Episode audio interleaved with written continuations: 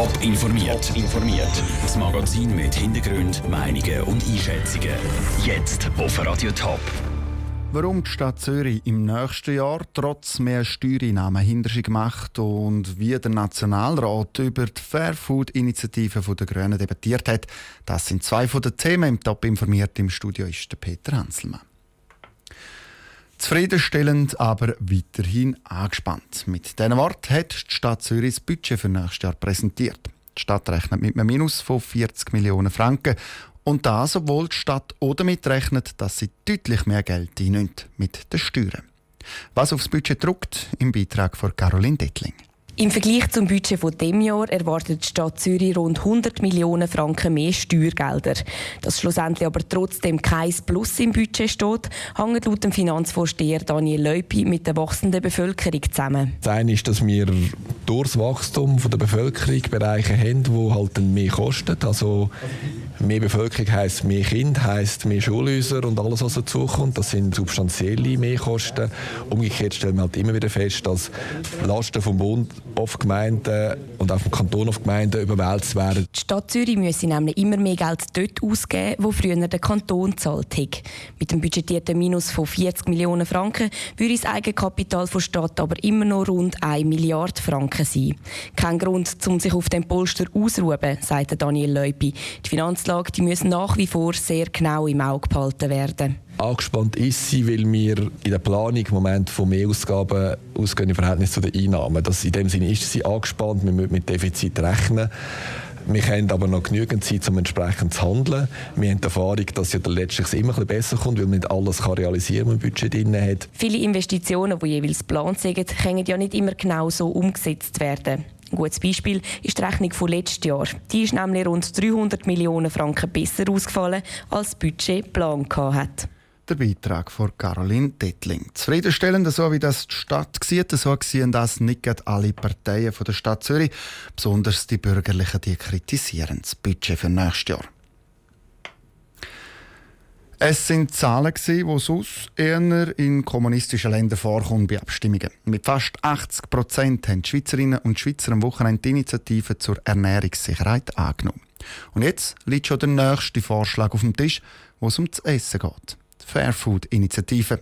Heute ist die Debatte im Nationalrat losgegangen. Sarah Frattaroli hat sie mitverfolgt. Die Fairfood-Initiative der Grünen will, dass nur noch Lebensmittel in die Schweiz importiert werden die hohe Standards in der Tierhaltung und in der Nachhaltigkeit erfüllen.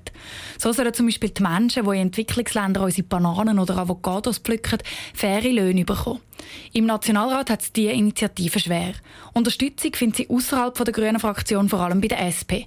Zum Beispiel bei der Martina Munz aus Schaffhausen. Bei gewissem Importfleisch kann uns der Bissen schon mal im Hals stecken bleiben.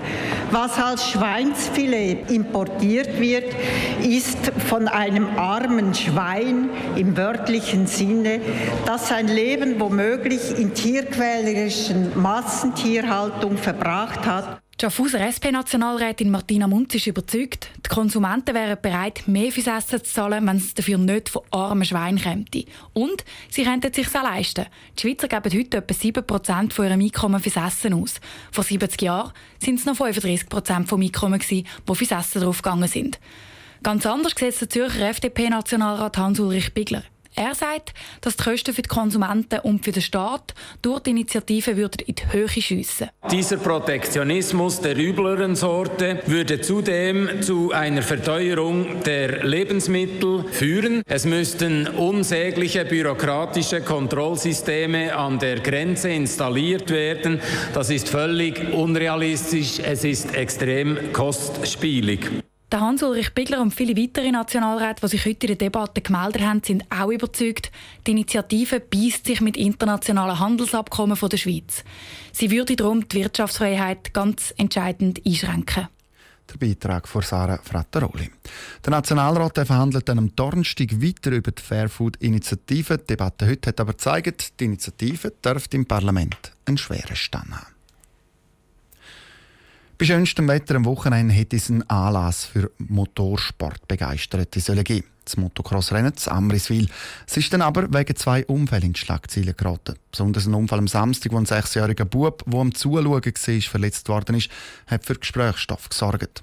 Was die Organisationen zum ganzen Wochenende sagen, nachdem sie jetzt einen Tag Abstand hatten, im Beitrag von Andrea Nötzli. Der ganze Anlass Motocross Amriswil steht im Moment in der Kritik. Für den Bruno Siegenthaler, PR-Chef vom Rennen, unverständlich. Das Ganze hat uns recht aus der Bahn geworfen. Wir sind eigentlich sehr erstaunt gewesen, wie man da vorgegangen ist. Und das ist für uns ist das eine riesige Sache worden und wird noch sein und bleibt so, ist angekratzt, unser Ego. Fünf bis sechs Mal hat es Unfall gegeben, wo jemand verletzt worden ist am Wochenende. Davon zwei schwer Verletzte. Zu den Unfällen sagt Bruno Siegenthaler. Das sind keine schweren Unfälle. Schwere Unfälle sind auf der Straße ein Unfall mit tödlichem Ausgang. 10 Meter weiter nebenzu wäre es vielleicht gar nicht zum Trägen gekommen. Und darum rede ich auch von einem Zufall. Am Wochenende ist der Wurm drin. Gewesen. Das Risiko ist halt nicht einfach da. Und wenn es so passiert, ist es so passiert. Vor allem kann er nicht verstehen, dass wegen dem Unfall der Rennablauf gelitten hat. Dass vor allem am Samstag das Rennen lahmgelegt worden ist, anderthalb Stunden lang, ist für uns einfach unverständlich gewesen. Und es ist dann auch am Sonntag noch mal ein Stück weit unterbrochen worden. Wir sind Amateure mit den so also auf Beistellen und können nachher nicht einmal das Ganze so abwickeln, wie es im Normalfall ging. Zusammenfassend schaut Bruno Siegenthaler so aufs Wochenende zurück. Wir müssen sagen, von uns aus gesehen, es war ein schöner Anlass. Gewesen. Und das ist eigentlich das Tragische daran. Man vergisst, was sonst gelaufen ist, dass viele Leute Freude haben, dass wir ein gutes Rennen hatten, viel Publikum, dass der Anlass eigentlich da erfüllt hat, was wir vorbereitet haben und wie wir uns gewöhnt sind. Der Bruno Siegenthaler ist sich sicher, dass der Anlass nächstes Jahr genau gleich durchgeführt wird. Der Beitrag von Andrea Nötzli. Ob alle Sicherheitsvorkehrungen eingehalten worden sind, das ist jetzt in Abklärung der Fall. Der geht in den nächsten Tagen die Staatsanwaltschaft, die den ganzen Anlass untersucht. Top informiert, auch als Podcast. Mehr Informationen gibt es auf toponline.ch.